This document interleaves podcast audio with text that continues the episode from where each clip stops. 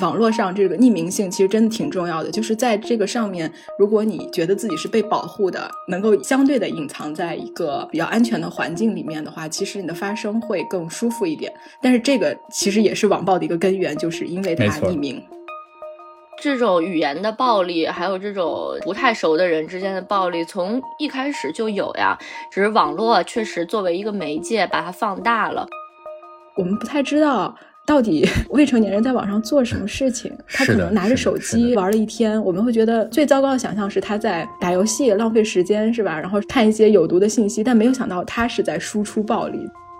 在网上发一个中立的、客观的、两方都踩了的这种，或者说表达的一篇中立的这种逻辑性的文章，是可能很少有人转发的。但如果你把这篇文章拆分成两个非常极端的文章，就能收获两个十万加。在网暴的时候，其实我觉得有一个好处，就是你作为受害者，你是可以第一时间知道自己已经身处一个非常不好的局面中的。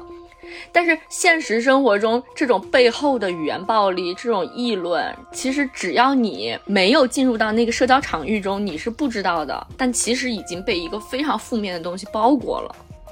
网络霸凌它有匿名嘛，所以就是说。你在实际的这种关系霸凌中，你可以找到那个真正的造谣者，然后如果你跟他实际的对峙，有可能就能够停止这种霸凌。但是在这种网络霸凌中，你找不到这个人。虽然我们已经非常熟练的使用互联网，在各种各样的 app 或者是媒介可以做任何的事情，但是我们根本不会跟他相处。大家就是必须要捍卫自己的自我认知，否则我是谁就会坍塌，然后人就会走向一种失序。大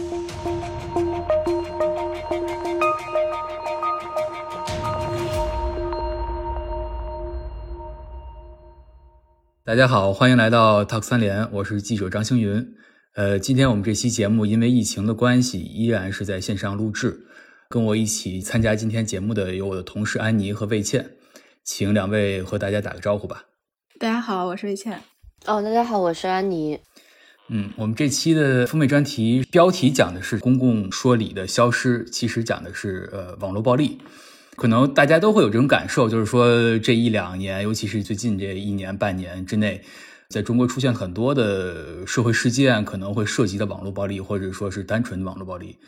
所以也是我们这期一开始想去做这个封面专题的缘起吧，就是想去讨论一下。但是我不知道读者们了解不了解，就是三联的一个幕后吧，向大家介绍，就是说我们的记者可能有差不多三十人左右，但是其实是分两个部门的。一个是社会部，一个是文化部。一般的情况下呢，都是说这个一期杂志主要的是由社会部的记者来完成，或者由文化部记者来完成。但这期杂志呢，就是一个呃两个部门共同参与完成的一期杂志，并不多见吧。所以就是跟我在一起的这安妮和魏倩，就是一个来自文化部，一个来自社会部。最近这半年一年，有很多的这种社会新闻，其实都是跟网络暴力有关的，所以我觉得可以魏倩先聊一聊吧。就是说，尤其是你在社会部，然后这一两年里接触到的、做过的，或者听说过的其他同事做的有关网络暴力的这种选题。嗯，那先说就是我自个儿的啊，就是一开始的时候，我因为我当时找这个网络暴力这个事儿的时候，其实大家讨论这个选题，我当时第一个想到的其实就是我去年的时候，呃，在做，不知道大家有没有看过，就是那个甘肃的那个红砖房子的那个报道，然后其实当时就是特别简单一个事儿。一个西北，然后一个老大爷，他嗯上了一个那种家装的节目，然后这个节目帮他盖了一个房子，结果请了一个设计师，把他全程建造啊、装修啊这个过程都放到网上去了。结果很快呢，就播出来之后，我印象里面其实就是很短的时间，可能就前一天才播，第二天他就出来一个那种很长的一个那种自媒体的那报道，然后就我觉得是截了一部分那种视频的图，然后来说，就他其实已经预设好了，就是说是这个设计师很不尊重老人，给这个大爷花了当时说是一百多万，然后盖了这么一个就是看起来非常像那种农村的土厕所一样那种红砖房子。所以其实本来我觉得这个节目吧，它相对来说，因为是一个那种家装节目嘛，然后关注的人，我觉得是相对在他那个圈层之内的人。像我，我基本没有看过这种节目以前。但是，一下他就在网上就爆了，然后就是很多这种微博上的热搜啊，都在说是不是给人家这个大爷呃骗钱啦，然后怎么怎么盖这个房子呀，然后这个设计师叫陶磊啊，然后他是一个什么样的人，他的建筑事务所在哪儿，就是一大堆信息，然后全来了。其实我们当时社会，我们想这个题其实就是很好奇到底是这个事儿是怎么回事儿，然后就是想去调查一下。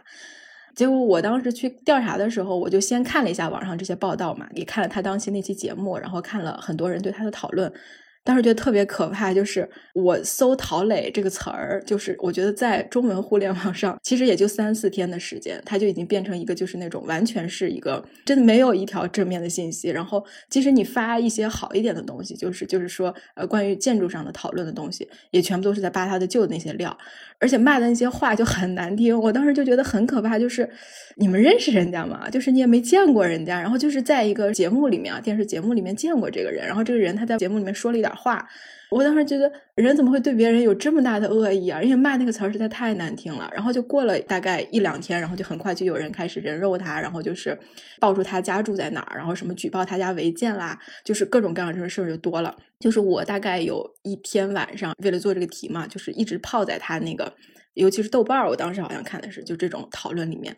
我就看完两个小时之后，我都有点抑郁了，我都没有办法想象，如果我是陶磊的话，我看了这些东西，我该怎么办？因为后来对这事儿调查结束之后，也托人就找到了他当时的那个工头嘛，他也是陶磊的朋友，然后就说到陶磊，因为他后来没有接受我们采访，但是他整个人就说他的状态是很不好，就是那段时间，因为到现在我也没有再看到跟他相关的，他的微博就停止更新了，然后也没有再更多的跟他相关的信息。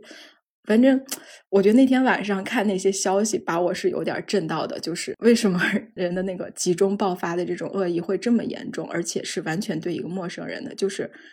大部分人，我觉得没有学过建筑吧，然后对这个事儿也不了解，其实也没有去甘肃看过那个房子是什么样，也不知道。就是真的是一个完全是在一个信息量为零的情况下，然后对一个人进行攻击，我真觉得是挺可怕的啊。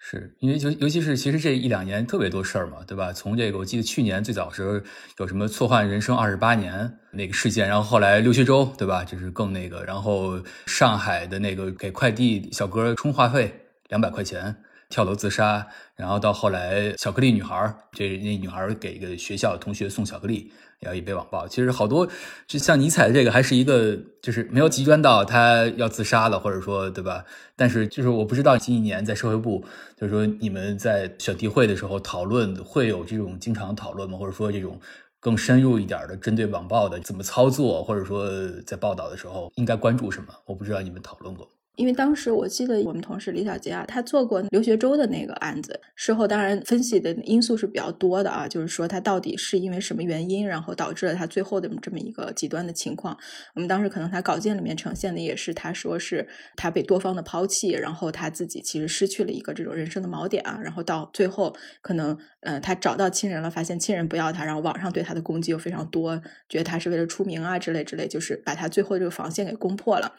呃，我们当时其实觉得，尤其这种本来就处于一个社会上，嗯，我们所谓的这种弱势或者边缘一点的人群，如果他本身也没有接受过这种相关的互联网的环境的这种教育，就是说他他也不知道说我发到网上的东西会给我带来什么东西。然后一旦他看到这种比较大规模的这种攻击，或者说有一些人来说他的问题，就对他进行这种道德质疑，他其实是真的是很容易击溃人的最终的那个底线的。我觉得您刚提到的，像说就是巧克力啊，还有就是在之前可能，我觉得现在基本在网上发酵的所有事件，其实大家都会说是。等反转啊，然后再看下一步啊，然后在这个等反转的过程当中，他就又会出现大家站队，然后一站队就有人骂人，就是好像他已经成为一个常态了，就是我们。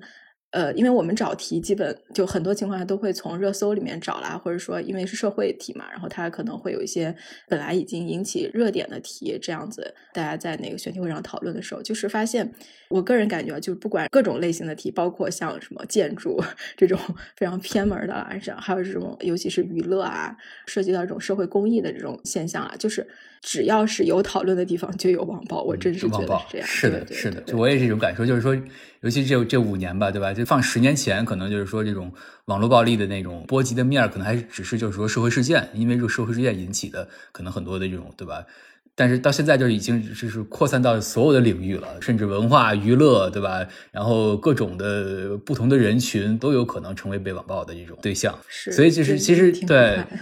对，所以就是在进入下一步这个具体的来聊采访这种操作之前啊，也是可以就大家聊一聊，就是这次采访之前，大家自己心目中对于网暴的这种概念是什么？尤其是安妮老师，就是为什么安妮老师您叫安妮？之前我们开选题会的时候，跟幸运他们讨论过嘛，就是我为什么叫安妮呢？我们这一代人接触互联网就是挺早的。但是其实跟到社交媒体中间有一个小小的窗口期，那么在到这个窗口期的时候呢，你就有非常充分的时间去考虑自己要如何去面对它。那最显著的一个表现就是你在面对一个注册信息栏的时候，你要想你要起一个什么样的名字。然后我这个人呢，从小就特别的玻璃心，所以说我就给自己起了个名字叫安妮，因为这个名字足够普通，就是如果有一天我在网上被骂了。或者是干嘛干嘛？我在搜索安妮的时候，我就会被其他海量的信息淹没掉。然后我为什么来三联呢？就是因为我发现这家媒体经常被网暴。然后呢，作为一个呃 经常会被网暴的人，我就想要找一个集体，就是大家一起被网暴就挺好的。然后昨天晚上，因为要录这个 talk 三联，我为了举例子，我还去打开百度搜了安妮三联，然后搜出来的基本上都是股票基金信息。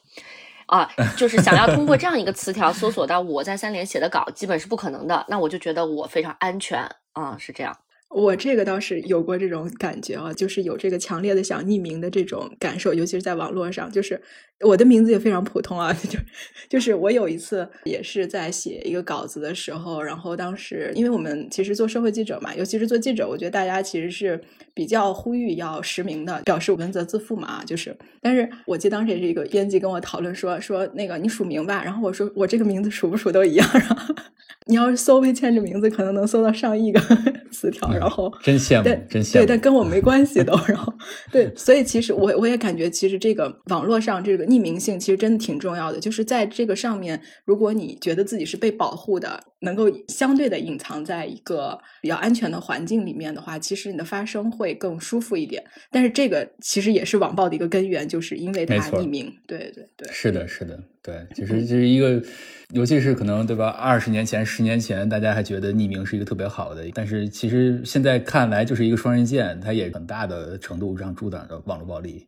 所以这期封面我觉得也挺有意思的，就是说这种设计并没有从一个怎么说纯粹的社会新闻的角度来搭建这期封面专题的整个的结构。其实，因为我们也想讨论的是一个更深层的，就是说这种网络暴力到底是什么，它的成因是什么？尤其是因为网络暴力本来也不是一个新的话题，它可能在二十年前已经有了，但是为什么这五年、这十年越来越严重，让大家感觉？其实我们也想讨论的是这个，就是说，就是施暴的人他在除了这种反社会人格以外。除了这种心理学的以外，就是说还有什么更深层的，甚至是结构性的，对吧？这种系统性的这种原因，使它构成了这种加剧吧。其实，所以后来我也是采访了中国的一个呃社会学者徐奔，他也专门研究这个公共说理。所以我们这期的封面专题最后也讲，就是起的标题是“公共说理的消失”，它就是讲的是这种公共说理的消失，才导致了人越来越的极化，然后这种思想的极化、情绪的极化，然后使得大家在面对分歧的时候，已经无法去像以前一样很理性的去讨论了。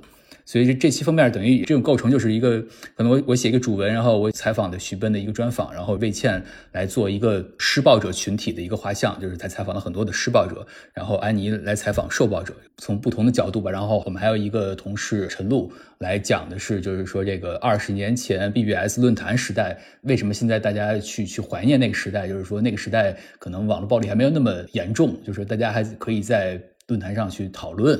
所以其实是这么一个构成吧，也可以从这采访的角度去入手吧。魏先可以先聊聊，因为尤其是刚开始在成立这个选题的时候，然后大家讨论的时候，甚至我都觉得你领到的这个题目是最难的。是，当时我记得咱们也是晚上在群里讨论嘛，然后我记得是陈赛老师，他说了一句，说是那个想知道人们对于陌生人的强烈的恨意从何而来。我们就开始讨论说，到底谁是施暴者？然后有说有这种啊键盘侠啦、杠精啦、喷子啦，就各种各类这种网暴的标签吧。然后就说想去探讨这种施暴者的种类跟成因。我觉得这个题找谁是施暴者，这个其实是蛮好奇的。但是我自己感觉啊，就整个这个操作下来，因为我也看到了相关的两个，其实在国外他们有这样的记者做过这种长时间的对于施暴者的这种追踪跟寻找。我觉得我做的其实只能说是最初步的一个，就是找到他们，但是其实没有真正的找到，就是我没有看到他们本人。就因为他们很多国外的这种记者，他们是通过一些，我觉得其实也是一种人肉搜索吧，但他们是叫互联网侦探啊，就是 借助一些这种机构帮助他们说找到这个人，精准的定位到他在哪儿，他是谁，然后跟他对峙这样子。我觉得我这种在网上，呃，发发私信，然后请他来跟我说话，这样的话，其实对于这个施暴者来说，他的相对感觉是比较安全的，因为。我没有见到他，然后他也不需要说跟我拿出身份证来说，对这个话就是我说的，是吧？他可能只是说还是他的 ID，他即使在接受我们采访的时候，他也还是可以使用他的 ID 来跟我表明他的一个身份。但是这个其实也会带来一个问题，就是我我是等到我整个采访结束之后，当时看到了安永他们发布过一个报告，然后当时说到就说是呃为什么这种基于说我们所谓的定性访谈跟这种研究的，嗯，就这种个体的。这种访谈的对于施暴者的会比较少，是因为他们发现有两种可能性，要么就是这个研究人员他自己首先有一些预设，然后他可能会把对方说的话就是这样固定的套过来啊，这种比较容易理解。第二种就是说，其实这样的就是所谓的这个施暴者，他们叫这个 troll，他其实有一些人是会为了吸引对方的注意力。会夸大他的反应，然后他会表演编一些话，对对对对，就是因为这样的所谓的 circle 的这种人啊，然后当然这样说不太好，就是他们好像会更偏重于吸引别人注意力，所以他可能说出来的话，我觉得是不一定真实的。这个其实等到我全部采访完之后，我有仔细的反思，就是呃，尤其是一开始的时候，我当时做的这个 采访的方法就非常的小米加步枪啊，就是在网上找网暴事件，然后在下面找 留言。的人，然后一条一条的给别人发私信，问人家愿不愿意跟我聊，这样。然后当然有一个，其实是一个话术吧，啊，就说是不能直接问人家说，我见你参与了网暴，就只能说是我见到你参与了一个舆论的这种讨论，然后你愿不愿意跟我聊一下这样子。但是其实等回我的人，他们都知道我为什么找到他们，就是他们都知道自己是网暴了，他们肯定不认为这个叫所谓的舆论讨论啊。但是我觉得，就真的是跑到别人面前跟别人说你网暴了，这个好像对他个人来说，就即使对于他们来说，也是一种冲击吧。就是他不愿意真的有人这样跟他说话。呃，因为发了很多很多的私信，我觉得是就我我还请了一位实习生帮我啊，然后就是我们前后发了可能有将近一百条左右，然后最后其实回我们的也就不超过十个人。尤其是在各种平台上，其实差异还蛮大的。像最后其实找到的很多都是在 B 站上找的，微博上有一些，像说在呃抖音啦、快手啦这种，基本是没有人回，就是他们更倾向于说留一条就走，然后他那个 ID 到底是真是假，就是我点开可能都是一个假的这样的 ID 也很多。但在这样的情况下，当时找到的里面最早回我的人，其实就是相对来说最夸张的。那两位，就是我觉得这两位其实真的是 挺有意思的，就是一个就是说他特别好奇我是怎么找到他的，就是他认为自己被隐藏的很好，然后他也觉得自己的这个状态，就是我我在文章里面其实开头提到了，就是他是一个在外表看来，就是我们社会人格范畴里面，他是一个非常非常健全的人，就是他呃家庭美满，然后生活幸福，然后工作也很好，然后他还是读过硕士，他出过国，就是一切都很正常。但是他就是等到夜深人静的时候，他可能就要开始给这种直播平台上的美女主播留言，然后开始骂主播，而且骂的话就是有一些荡妇羞辱的这种成分啊，就是骂的很脏。然后我也很好奇的就是他是不是觉得自己有这种厌女的成分啦，或者我我有问他一些这样的词，但是他就跟我说，他就说，我觉得你不要心理分析我了，你停止对我这样的，就是你可以问我别的东西。就我觉得他其实知道，但是。可能人是有一部分这种夜深人静的时候不愿意对外部表露的一些东西吧，然后他他觉得自己这是一个发泄行为，并且发泄的对象很虚空，就是他认为那些人就是直播的美女啊，是跟他完全不一样的人，也是跟他现实里面碰到的女人完全不一样，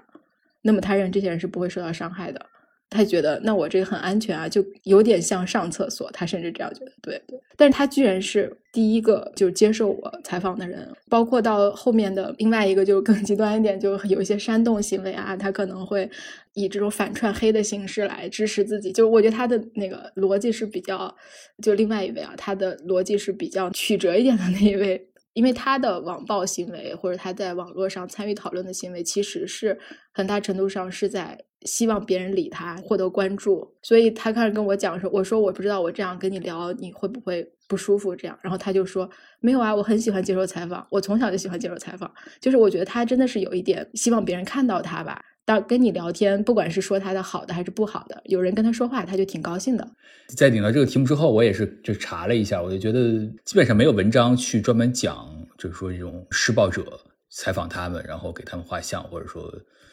尤其是在中国，所以真是我觉得能找到就真的是很不容易了。另外还有一个就是，我觉得除了这种自我表露的这个状态之外，有一些人他们是相对来说，其实我觉得他跟我聊有一点告解的感觉，就是他觉得这个事情是他做的一个不好的事情。他希望来通过这个复盘，对整个这个网暴的事件，对自己有一个内心的安宁吧。然后这种其实倾向于是小朋友，就是青少年啊，就是他应该说是高中生吧，就是十五六岁这种，他刚刚参与网络。然后我觉得其实这两年应该也是人的这种。呃，价值观念变化非常大的几年吧，尤其是我们从初中到高中再到大学，我觉得这就真的是不到十年的时间，整个人会换一个人这样。然后有很多这种高中生，他会跟我说：“哎呀，我那个时候不成熟，因为他那个网暴事件可能是两年前的事儿。”他就说：“我那时候不成熟，现在成熟了。”然后我就想：“哦，你从高一到高三你就成熟了吗？”然后，但是他会觉得其实自己是有一个很大的转变的，然后他会更愿意说。回顾我过去那些不成熟时候做的事情，我觉得这也是成长的一个阶段吧。虽然这种成长其实是有一点残忍的啊。对，其实你你在跟我聊，上次就是咱俩见面，你说你在操作这个选题的时候，你就说联系到很多都是小孩儿，等于是未成年人，我就觉得还挺吃惊的。就是其实理论上又也也是对的，因为就是说，如果咱们说网络霸凌嘛，它其实跟那个校园霸凌还是有一定关系的。网络霸凌也是会有一种程度，我看美国的研究，他也说到，就是说，呃，会是这种学校里边未成年人会更多的去参与，所以当时你说你联系到这个小孩的时候，我还挺吃惊的。对，就是你知道小孩吧，他有两个非常神奇的特质，其实就我觉得真的是都能 和这个网暴者合上啊。一个是他时间很多，然后可能他玩了一天，我们会觉得最糟糕的想象是他在打游戏浪费时间，是吧？然后什么？看一些有毒的信息，但没有想到他是在输出暴力。我觉得真的这个就是，因为他的内心世界其实是比较空虚，他没有事情可做，那他很大的程度上他就会用这种。我觉得其实孩子本身就是有一部分恶的成分在身上的嘛。我们就小时候可能很无聊，去拿放大镜去把蚂蚁 杀死，这样子就是他觉得这是一个消遣的事情。然后另外一个就是，因为在那个时候，其实人的这种世界观其实没有完全成熟，他对很多事情的看法还就是没有接受过 社会的毒打吧，哈，所谓的就是这种，他不太明白到底什么是真正的公平正义，就这些词在他脑子里是一些词汇。然后他认为自己是对对是在做一些这种所谓的公正的事情，像之前就是他在 B 站上那两位博主说，他看到人家是抗癌博主，可能是假的，然后他自己还找了一个学医的老师去问说啊，那是不是癌症晚期？你到底有没有靶向药啊？癌症晚期的病人能不能跑步啊？那个老师给的答案也其实比较模糊，就说有的人能，有的人不能，但他就认为说，我觉得我们老师告诉我说，就是如果人到了癌症晚期，你是不可能有这种表现的。那我觉得你就是个假的，他就会这样发上去。就是我觉得，如果你做过一些更深的研究，其实癌症的 类型非常多嘛，然后它的病程也差异很大。有的人得癌症这样，有的人得癌症那样。就是，但他就马上认为说你就是个骗子，然后你骗子骗了什么呢？你骗了公众的同情心，呃，也骗了我的同情心。但是说实话，我觉得同情心这个事儿。他真的骗了你什么吗？没骗你什么呀？你你不就是同情了他一下吗？你真觉得付出很多东西吗？但他就觉得这个不能容忍，然后我就像一个正义的使者一样，就是我要去教训你，或者说让更多的人去认识你的真面目。就是他马上就会陷到那种固定的框架里面，说我是一个正义的一方，你是邪恶的一方，我要去这样跟你对抗，或者说要把你惩罚到。然后这种网暴者，他们有很多人就会有这样的一个所谓的自己的一个这种。很笃信或者很坚定的一个看法信念，而且我觉得这个也就是公共极化的来源嘛，就是大家都固守在自己所谓的这种，就是我的信念里面，我不愿意听到任何跟我反对的声音。然后一旦你说的是跟我不一样的，我马上就骂你，就越拉越大。这种小朋友是容易被不能叫被煽动吧，就他们确实是容易陷于这样的一个状态里面的。我觉得不是情绪化的状态，反而是一种。更冷血的状态吧。我也是这感受，就是做这期封面，真是越做越 越绝望。我相信安妮也一样吧？你是当时怎么找的这些采访对象？有点复杂，就是我因为首先我自己肯定是有一个预设的嘛，对于这种受害者的这个群体，就是我自己觉得，只要你在这个时代用社交媒体，你就肯定被网暴过。这个听起来非常绝对，但是我自己就是偏执的认为，如果你觉得你没有被网暴过，那只是因为你觉得。就比如说西木良，他就会觉得啊，这些人就那些人已经话说特别重了。就举个例子，他他不是有个中毒的播客叫挖啥的嘛？然后他最近就在要求下更新了一期关于北大考古的一个播客。然后昨天就有一条新的留言说，自吹自擂也没必要花这么长的篇幅，就是。那人家的功绩就在那儿，对吗？然后北大考古就是介绍一下自己学院的情况，也没有什么自吹自擂，但是就是会有人这样说。就包括其实我们平时呃做一些行业的内容，也会有人在下面有一些比较阴阳怪气的留言。就比如我之前四月初的时候，那个时候还没有到今天这个情况，还有一些戏剧演出在发生。然后我就做了一个关于啊，现在演出寒冬了，但是我们还可以看这些这些这些。然后下面就有人留言说，现在还在谈戏剧嘛？你还不去抗议嘛？你太不接地气了什么的。就是 这，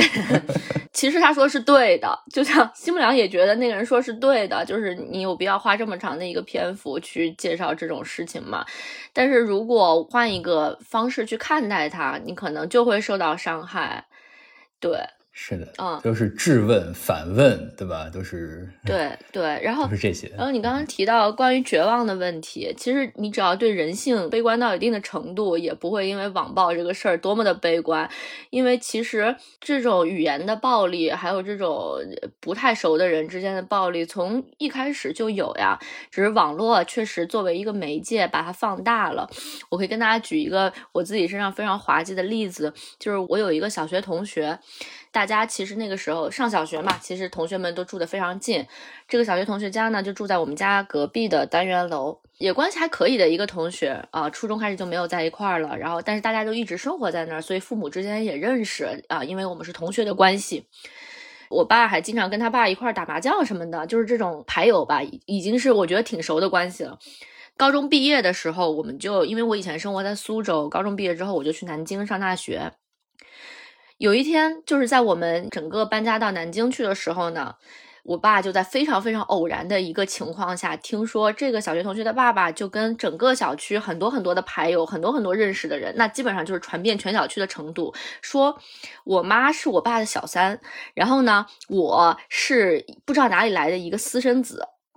就是我们在这样的一个舆论环境下生活了这么多年。然后我就开始，其实，在小区里行走，我就会非常害怕，因为还有其他的小学同学什么的生活在我们的小区里，就是我 背负着一个不清楚的眼光，不知道过了多少年。所以在网暴的时候，我觉得有一个好处，就是你作为受害者，你是可以第一时间知道自己已经身处一个非常不好的局面中的。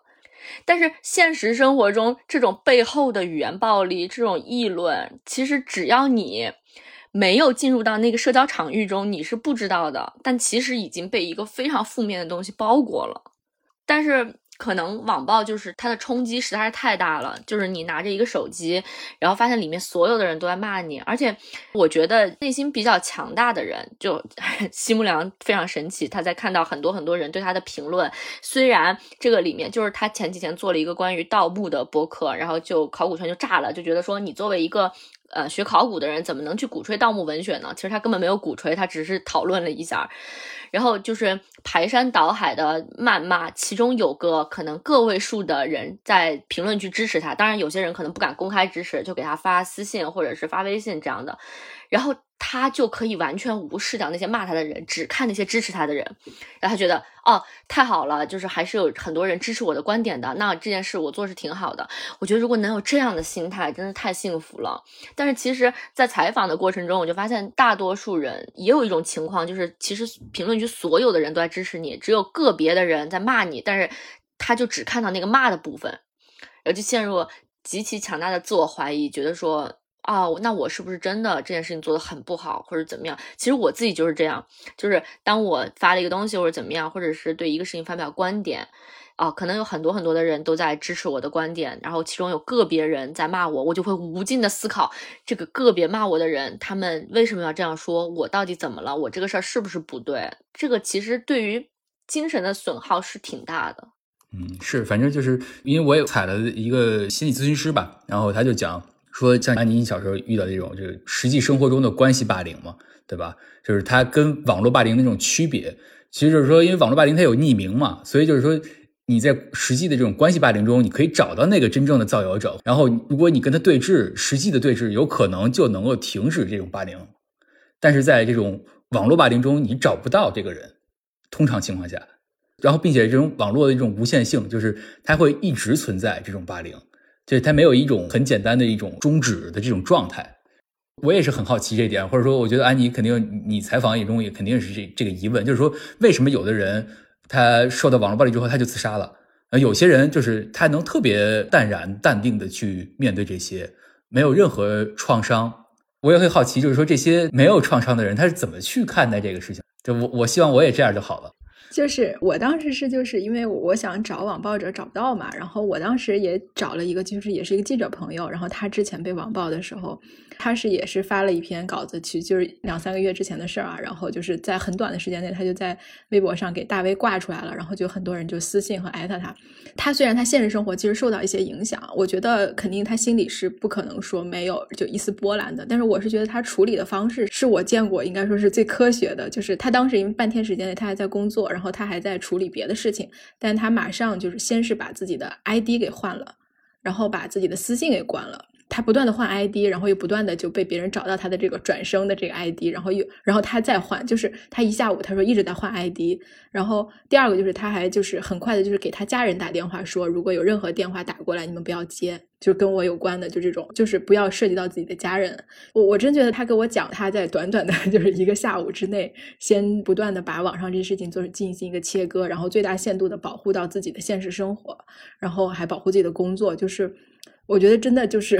有的人是可以做到这样的。然后，然后后来我我问他，我就说，我感觉你聊的时候好像就觉得这个事儿不是个事儿一样。然后他就说，他说我觉得我的个人特质就是我一直比较善于处理情绪，然后比较善于切割情绪，就是不太会被跟自己关系不大的事情，就是这种构成直接伤害的事情影响。他相对来说脆弱性没那么强吧？啊，这种状态，或者说可能他有做事儿的这个渠道，我觉得就相对来说会构成这个伤害会小一点，就是心理上的伤害吧。就是好像说在这种 冷冰冰的世界里面，你必须要变成一个铜墙铁壁，然后是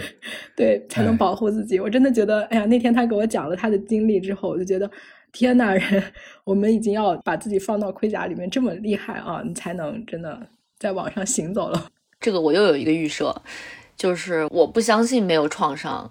我采访的一个采访对象，但是我没有写他，就是他在很多很多年前，就不是现在已经这么铺张开来的网络环境，那个时候还刚刚刚开始有社交媒体，他也是一个互联网从业者，他就被网暴了。被网暴之后，他做的事情就非常非常极端，他就先把自己的社交软件全部卸载了，然后不用手机，跟妈妈两个人就住在家里。九个月就自我封控，没有出门，不跟外界联系，每天起来就看看书、看看剧，然后跟妈妈一块吃饭，然后他妈妈也不敢问他怎么了，就在家里待了九个月。然后其实这个人就是我是在开始做这个选题的时候。呃，一开始就是去跟他聊了，因为他是我的一个朋友，然后我知道他被网暴过，但是我我都不知道他是这样的一个情况，就是自己，然后每天就哭怎么样，他自己觉得他那个时候可能有一些情绪抑郁，但是没有到必须要去治疗或者是药物干预的阶段，然后后来也是慢慢走出来，但是现在再去如果去想这个事儿，那还是会受到冲击的。所以就是怎么防网暴呢？就是他们都说你就是要么你就不要上网就可以防网暴，但是你在现实生活中生活，对吧？其实你不可能，对，不可能。就你你现在咱们已经完全被绑架了。对，而且即便你不用互联网，你就不被网暴嘛？你在这个，比如说你突然走在街上，你干嘛干嘛，你被拍下来发到网上，还是会有人骂你。就你只能说你不去看，你阻断信息源，否则就。没有办法避免，这就是大家都觉得一个事儿。那情况就是这么个情况，我们只能去学习如何跟互联网相处。这个是还挺难的。就是我在做这个选题的时候，我就是深刻的感觉到，虽然我们已经非常熟练的使用互联网，在各种各样的 app 或者是媒介可以做任何的事情，但是我们根本不会跟它相处，没有找到往生的生活法则。对，这这我也是采了另外一个学者吧，中国政法大学的一个学者，就是他就讲到，就是说，他其实从现代性的角度来讲，怎么说，就是说，呃，五百年前，就是大家只会在一个小村子或一个小城镇生活，对吧？然后他因为地理啊、血缘啊这种关系，他其实他认识的人都是非常就是周边的人，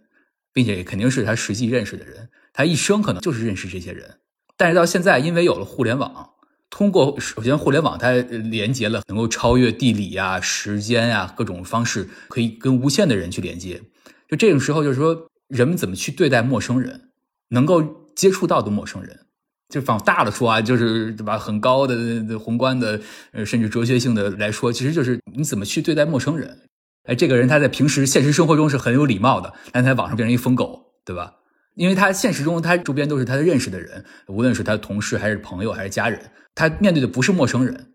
而他在网上面对的是陌生人的时候，他就消失了他的共情能力，他就缺失了。也举了一个例子，就是说，如果你你早上出门，然后你约了一个你朋友来开车接你，然后可能他迟到了半小时一小时，你不会说你就稍微埋怨一下，对吧？你不会说什么。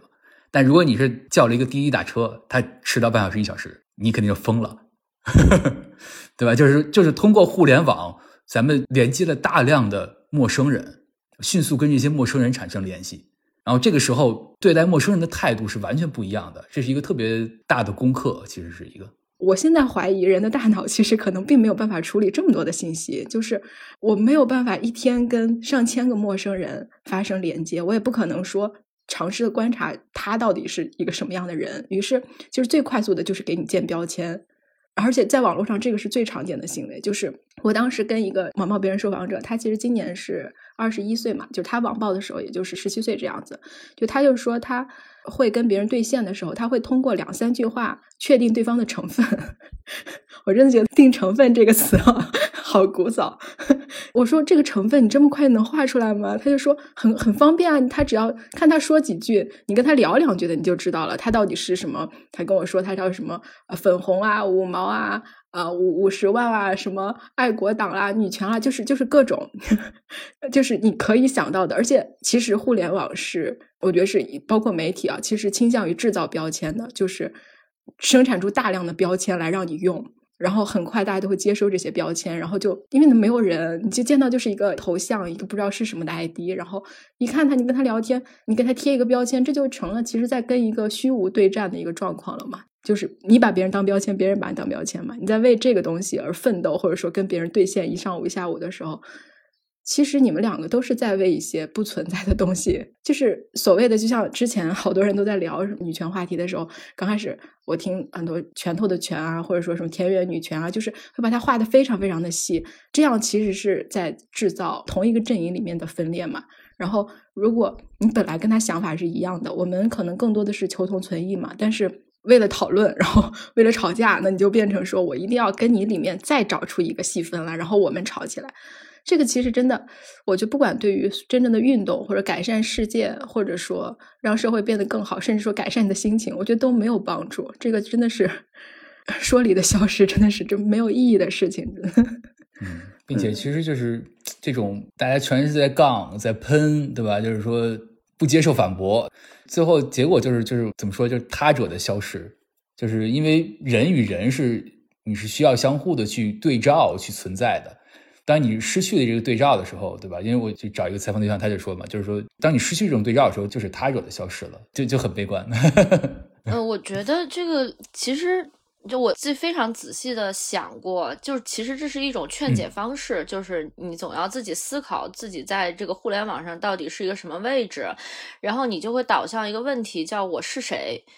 这个就是太西方哲学传统了，但是其实，在我们现在这个整个非常极化的世界中，就是我自己觉得，为什么公共说理好像是大家，就大家现在不太在乎理，就刚魏健说的，大家很在乎阵营，很在乎成分，很在乎标签，就是因为我们现在就是，尤其是对于年轻人来说，是很难找到自我认同的。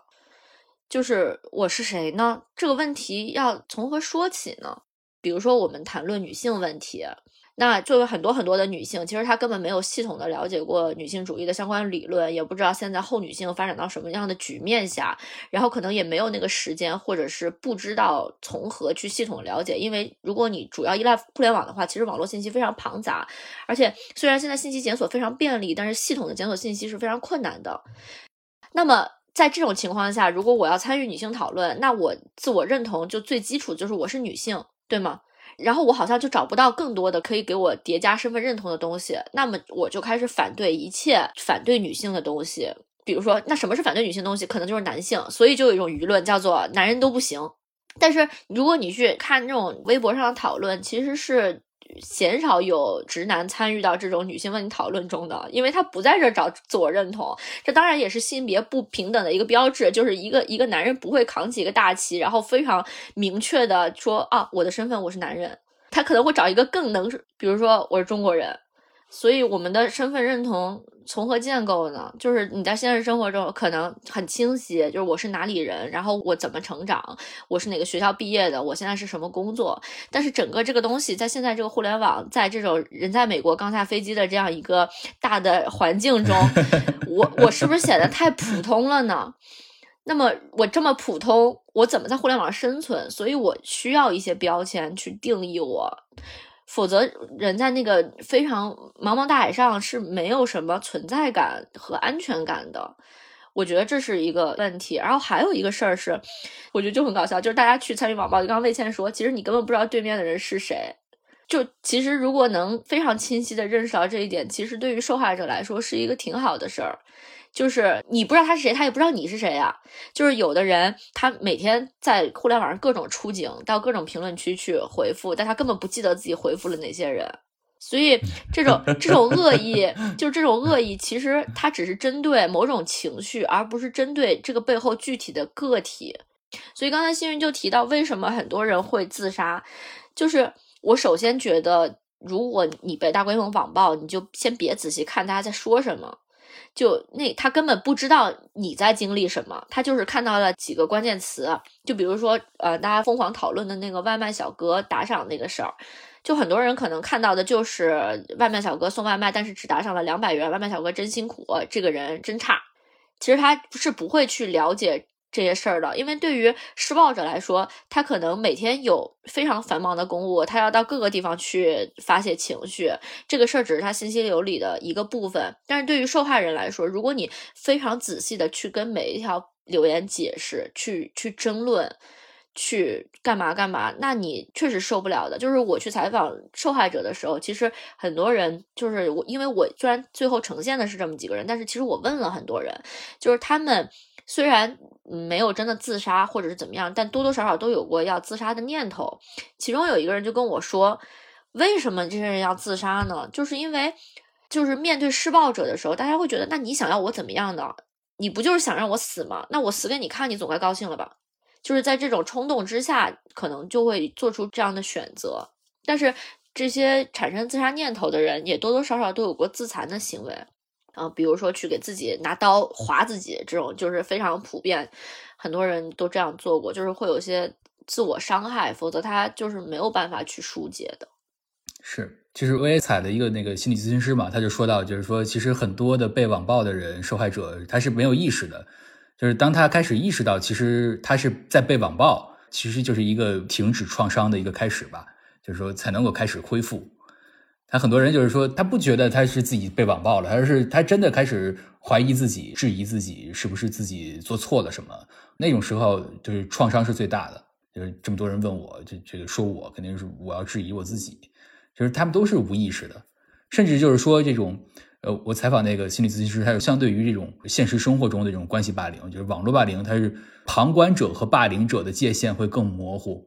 就是围观本身就是霸凌的一部分。我采访的受害者也这么说，就是他自己在遇到网暴之后，他其实也反思过自己之前的行为，就是现在喜欢叫吃瓜，就是互联网很有趣，把这种很伤害性的行为都描述成一个非常俏皮的俚语，然后很具有迷惑性。就比如说，我真的好生气，就是在咪蒙时代的时候，就是那个时候江歌案他讲过一个所谓的金句啊，就是说这个法律可以制裁罪犯，那谁来审判人性？哇！然后所有的人就开始高举这杆大旗，到处去审判人性。我们提问谁来审判人性，大家就直接对号入座，就觉得说啊，那我来。我，于是，于是大家就开始到处审判人性。我有的时候生气的时候，面对这样的审判者，我就会想，你谁，对吧？法律都，Who are you？真的是，法律都只能去审判罪犯，他有他自己的职责，怎么就变成你跟法律是对等的，你来审判人性了呢？但是大家都觉得，其实都觉得自己很正义，大家都有心里自己维护的那个东西。这其实就还是我刚刚讲的那个，我觉得大家就是必须要捍卫自己的自我认知，否则我是谁就会坍塌，然后人就会走向一种失序，太可怕了。哎，就更悲观的讲，其实就是我写这篇文章吧，或者说对吧，写这个封面专题，也会问自己是否自己也参与过网暴。因为他是完全是无意识的，甚至就是你作为旁观者，其实你给他带来流量，其实就是一种你看了这个，你吃的这个瓜，其实就是对对方的一个伤害。哦，其实这样说，如果这么宽泛的理解，那我们现在录这个播客，就是在网暴施暴者，就是其实我们刚才用了很多的措辞，什么我好绝望，我好悲观，好可怕。是不是有病？这不就是在网暴施暴者吗？然后如果你把它发到了微博上，然后再加几个标签，很多人就会觉得说，那你你问我我是谁？那你是谁？你为什么可以来审判我？就这个是没有尽头，就没法讨论，就没有这种礼貌的、理性的讨论氛围。是的，是的，嗯，对，对，这也是公共说理的消失。还有一个情况就是举报，就是我特别特别反对举报，我觉得那是。真正的暴力就是你在借助公权打击我，你借助公权打击我也就算了，对吧？你还说你在主持正义，而且这样就是非常喜欢举报的人，他们都有非常清晰的认知，他知道什么样的举报成功率高，然后就开始给你扣各种各样的帽子，嗯。这个就让我觉得很可怕。就比如说，我们就不用到这种意识形态的层面。就比如说，在戏剧界，我们参加就是著名的乌镇戏剧节，如果观众看了某一个节目，觉得这个戏不好，他就开始发微博，发微博说：“我觉得这个戏烂透了，组委会怎么会把这样的戏选进来？你是觉得观众都傻吗？”然后后面艾特这个组委会主席，这个里面就隐含着一个意思，就是我希望一个更高的权威来惩治他。这是让我觉得很绝望的事情，就是如果你是捍卫自己的立场，你你斗争怎么样？我觉得都还在我的接受范围里。但是你在这种情况下，渴望借助一个威权或者所谓的更高权力去对一个人打击的时候，你的强弱关系就不确定了。其实你是在依靠一个威权去对一个弱者进行打击，而如果在这样的一个语境下，强弱关系其实是非常明显的。到了真正举报的状态下，我觉得他就已经不是说现在我们说网络上非常众声喧哗的骂人这样的讨论。他一旦找，就跟我们小时候在教室里面可能吵架打架，然后突然有个同学说我要去告诉老师，然后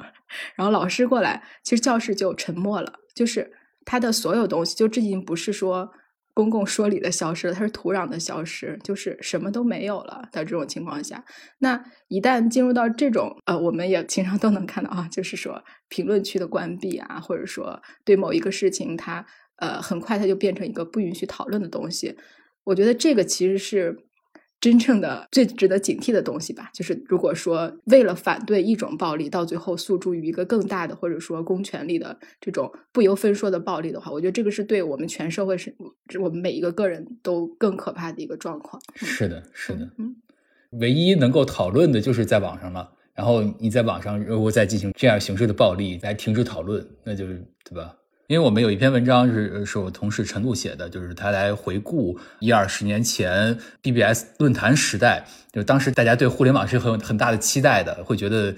是一个接下来会成为一个乌托邦式的一种崭新的公共空间去讨论。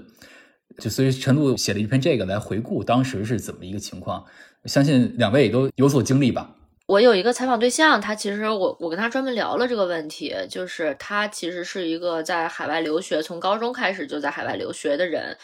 然后呢，他那个时候就经常上论坛，就比如说他在十七岁的时候就得过抑郁症，那个时候他那个电视剧《士兵突击》正在热播，那个电视剧本身就是非常正能量的嘛，所以说聚集在那个就百度贴吧聚集在那个社群里的人呢，也都是比较正能量，然后比较有拼搏精神的。就是他的那个社群画像其实比较窄，就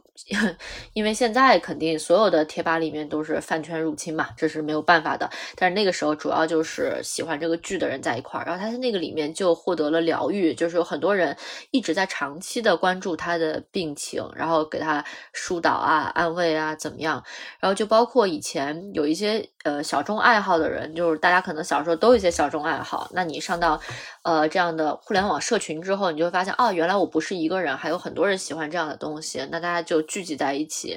我有一个感受，就是因为前几年可能我做不同领域的采访嘛，其实采访的很多，无论是就是说呃现在最好的大岩壁攀登的攀岩的人，极限运动的人。然后像什么发烧友，呃，玩音箱或者什么的，这些年他们在这个他们自己一个领域是很厉害的人，我就发现他们有一个共性，就是他们基本上都是就是最早的一批 BBS 论坛的人，然后并且这些人有一个共性，就是说差不多两千年左右，就是他们都是刚大学毕业没几年，然后开始工作了，呃，有收入，并且因为是大学的呃毕业生，所以他会特别愿意去接受新鲜的知识。和新鲜的事物，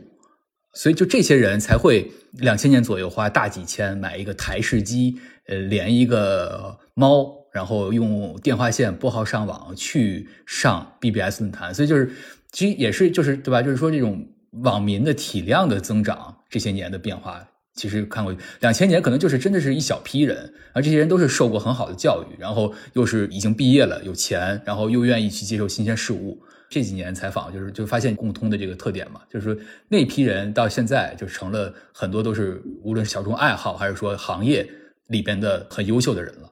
在现在就是说，因为移动互联网、手机，对吧？就是大家谁都脱不开。然后中国的这个网民的体量十亿以上了，已经，对吧？就是说它体量变了之后，它的环境就肯定会发生变化。所以就是，我就想当时这个题目就是说，为什么大家怀念二十年前的那个互联网那种那种气氛？其实它也是因为人少，或者说甚至是他的人的这种讨论的方式，或者说他的这些因素是不一样的。我们也不用说很怀念这个 论坛时代啊，就是我觉得那个本身其实那个时候互联网跟我们的连接还没有那么紧密嘛，然后。那个时候，大家可能更把它当成一个工具，或者说跟现实生活的独立性更强一点。现在，它当跟你的生活难分难解的这个状态的时候，我觉得其实就跟元宇宙似的，是吧？你你其实已经有一个分身在那个宇宙里面了，那它就是一个真实的世界。其实，那么真实的世界里面有什么？我觉得互联网里面就会有什么，而且它可能会有一些变体，就是。不同的形式，然后呃加重的形式、减轻的形式都可能出现，就包括暴力。我们其实，在现实生活中，我们肯定是呼吁停止暴力嘛。然后，任何形式的暴力，其实都需要去这种反思的。我觉得网络上也是一样的，就是。只能说 欢迎来到真实世界。我自己觉得有一个趋势，就是以前我们很兴奋的冲进互联网，然后觉得啊，那是一个更大的世界，好像可以跟全世界各地的人发生对话。然后被社交网络搞得很疲惫之后，现在大家又开始呼吁线下了，又开始呼吁拥抱身边的人。如果看最近的那种公众号，就生活方式类的，就又开始说我们要去线下干嘛？而且这种大家现在喜欢的活动都特别古早，什么野餐啊、露营啊啊。虽然它现在成为了某种网红风的，似乎是新兴的生活方式，但这不就是小时候干的事儿吗？我觉得小时候父母就特别喜欢带我们去公公园啊，就铺一块布，然后野餐。这种东西重新流行，就包括我以前采访过一个学者，就是谈论到怀旧主义这个问题，就是现在大家都很怀旧啊，而且怀旧主义成为了一种新的潮流，所谓的复古啊、怀旧啊这种风气，其实也是大家的精神缺失嘛。就是当你想要去抓住眼前的东西，但你抓不住的时候，你就开始从过去去找很确定的一些方式，所以。就听上去挺历史循环论的，但似乎 就是这样。是，你们俩觉得这期播出出去之后会收到多少网暴？相信我们不会那么出圈儿。希望吧，希望。好了，那就谢谢大家，今天就到此为止吧。谢谢大家。然后那个今天我们讨论了很多吧，就是网暴者、受害者。对吧？现实与网络的区别，公共梳理的消失，乃至现代性，以及安妮老师名字的由来，对吧？好，谢谢大家，谢谢大家，今天我们就到此，然后欢迎大家去下单买杂志和电子刊，去看更详细的报道。我要网暴你了，谢谢说这么多就是为了卖杂志，真是的。在传统媒体，传统媒体真是没有伦理，竟然还带货！天哪，你们的尊严呢？我要审判你！骂人太简单了。